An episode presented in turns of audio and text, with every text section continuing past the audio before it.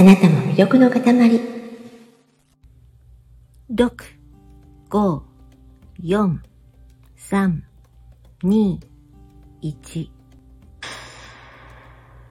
人の怒りがピークに達するまでには6秒かかるそうです。チャンスを逃すな。コントロールを取り戻せるのは君だけだ。こんばんは、N です。飛んだ茶番をお聞かせいたしました。学習を繰り返すと、要領を得まして、お茶の子さいさい、朝飯前だと言わんばかりに、ちゃっちゃと片手間にできてしまうこと。怒り。怒りです。怒りもそうなんではないかなって思うんですよね。根拠ありませんけど、今学習っって言っちゃいましたけど、怒りや情動は学習するものなんでしょうかね。自分で言っておいてなんなんですけども、今日は怒りということについてお話をつらつらしてみたいと思います。まあ、学習というと、前頭葉などの脳の表面の大きな部分、広い部分ですね。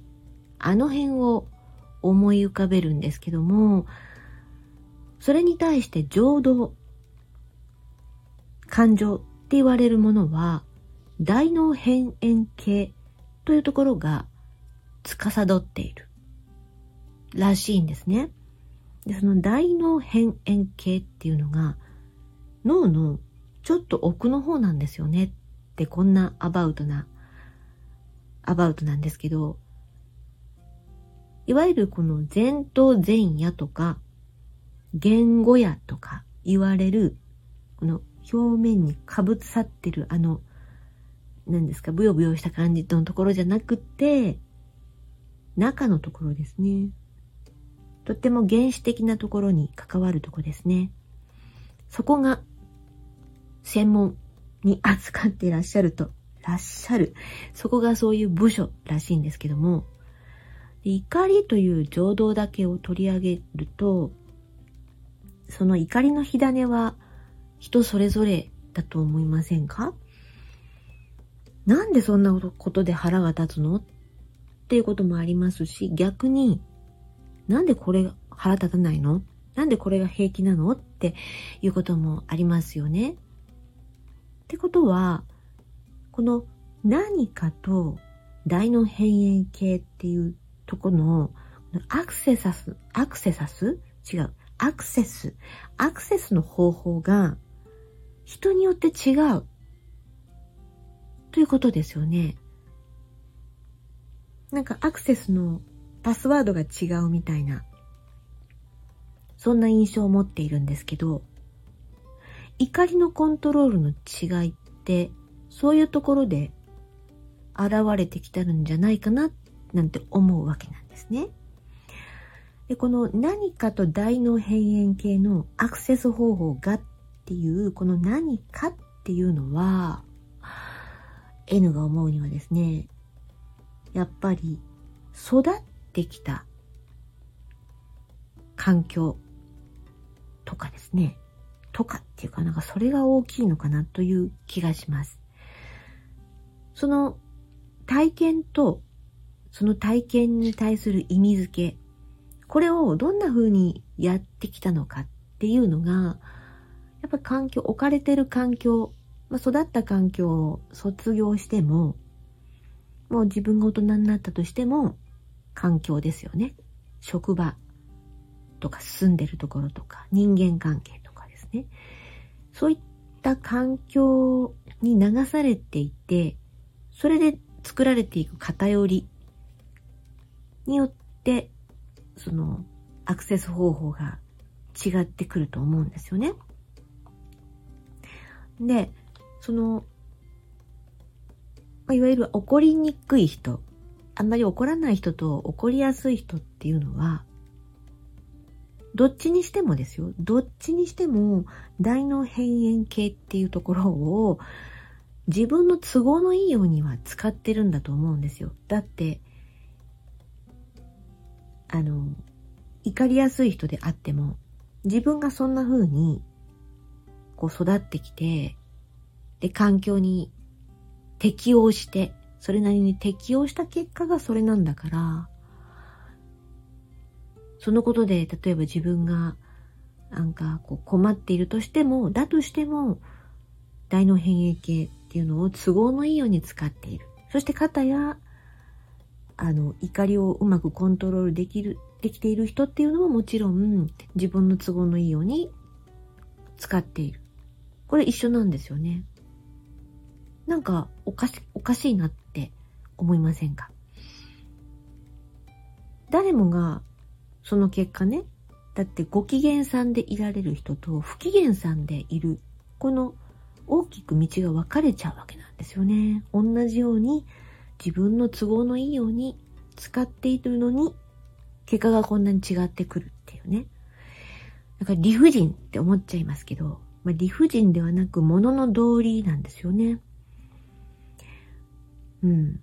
だからおそらく自分の都合のいいように感情とかその感情の仕組みを使うっていうところに歪みがある。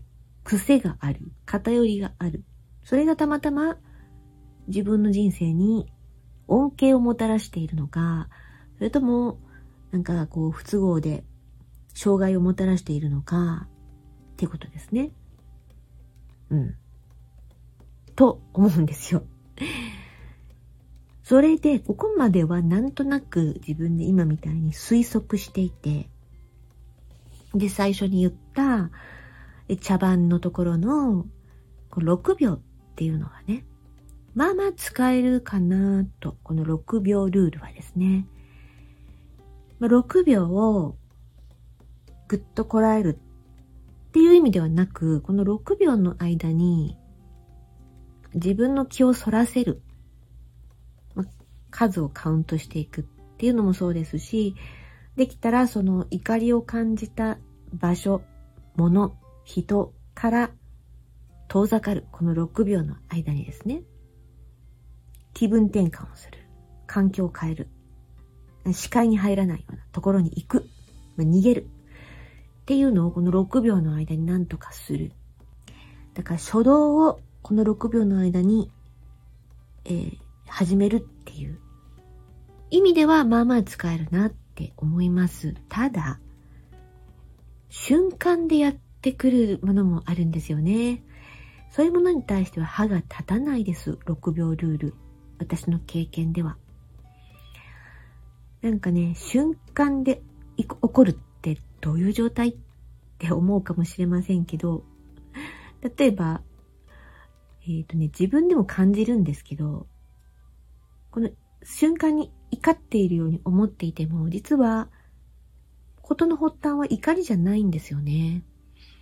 うん。例えば、びっくりしたとか、ゾッとしたとか、嫌悪したとか、傷ついた悲しい、いろいろあると思うんですけど、とにかく最初は、ことの発端は怒りじゃない。ですよ。でもその、ゾッとしたとか、びっくりしたっていうのが強ければ強いほど、この6秒ルールが適用しないぐらい、ものすごい速さで、怒りマックスに、怒りマックスという形をとって自分でバランスを取ろうとするんですよね。まあ、ここはほぼオートマチックなんで、あの、介入ができないんですよね。例えばの話で言うと、うんと、怒りにもその強弱の幅がありますから、一番弱いところですね。一番雑魚、雑魚の怒りの例えで言うと、お化け屋敷ですね。N の場合は。もう随分昔の話で、子供の頃なんですけども、当時、アナログのくせに、本気のお化け屋敷があったんですよ。くせにって言ったらちょっと言葉が悪いかもしれないですけど、アナログなのに、めちゃくちゃ本気で取り組んでいるお化け屋敷っていうのがあって、結構、結構あったんですよ。で、そういうところに行くと、あの、人がね、人力でやってますからね、すべて。動物的な勘でやってらっしゃるわけですよ。中でびっくりする、させる人は。あれが一番効くんですよね。うん。なんかこう、今のお化け屋敷私あんまり知らないですけど、何かね、機械的なものを使ったり、交換を使ったり、小道具を使ったり、飛び道具、飛び道具なんか使ったりしてやるっていうのは確かに、あの、怖いですけど、その人が、人の勘でやって本気でやる怖さって、なんかちょっと違う怖さなんですよね。一番いいタイミングで脅かしてくるじゃないですか、ああいうのって。だからそういう時って、子供心に、キャーじゃないんですよ。なんかね、もわーって感じなんですよ。何してくれんねんっていう、腹立つっていう感じでした。もうね、とっくにお化け屋敷から出てるのに、もうフードコートにいるわけですよ。お腹すいたねとか言って。なのにまだ余韻が残ってて、なんかわけわかんないけどイライラして、っていう子供自体がありました。あの、イライラする、なんかわかんないけどイライラするときって、なんか自分の中で消化できていない感情の、この燃えかすっていうか、燃える前のやつかもしれない。それが残ってチクチクチクチクするんですよね。だから、怒りは二次的なもので、強く驚いたり、強く嫌だって思ったり、思ったりすることがあったり、そんな時に人はね、感情を使うんじゃないでしょうかね。私は怒りっていうのをやっぱり使うという癖がついてきてるんですね。ここでやっぱり泣く子供もいると思いますね。怖いって泣いちゃう。泣いちゃうんです。泣いちゃうって、やっぱり周りが優しくしてくれるじゃないですか。しょぼんとして。もうお化け屋敷怖かったね。なんか美味しいもの食べようね。やだ、食べたくない。そうなの、もうかわいそうに、この子あんなびっくりさせて、もうお化け屋敷なんか行かないねって言ってもらえるじゃないですか。でも、あれ食べる？いや。じゃ、これは？いらん。じゃ、もう、食べへんで置いとく、食べへんでいい？私たちみんな食べるよ。なんで私一人だけ仲間外れなんみたいなね。こういうややこしいことを言う子供は、だいたいね、憎たらしいって思われちゃうんですよね。はい。恨み節です。そういうお話を今日はしてるんですけど、この6秒ルール、6から逆に数えていくっていうのが、これをしながら、その、ムカッときたことから、さっと背を向けて、もう文字通り物理的に背を向けて、何かを目に入れる。あの、何かを視界視界に入れるんですよ。全然違うものそしてそっちに自分の気を走らせる。これをやると、結構効くもんだなーって思ったので、こういうお話を今日はしてみました。はい。また、なんか怒りとかね、感情とかね、そういうお話で、えー、気づきとか、こういう、なんか、愚痴っぽいのとか 配信していきたいと思います。あなたの感情とはっていう捉え方とか、なんかあったら、レター、コメントで教えてもらえると嬉しいです。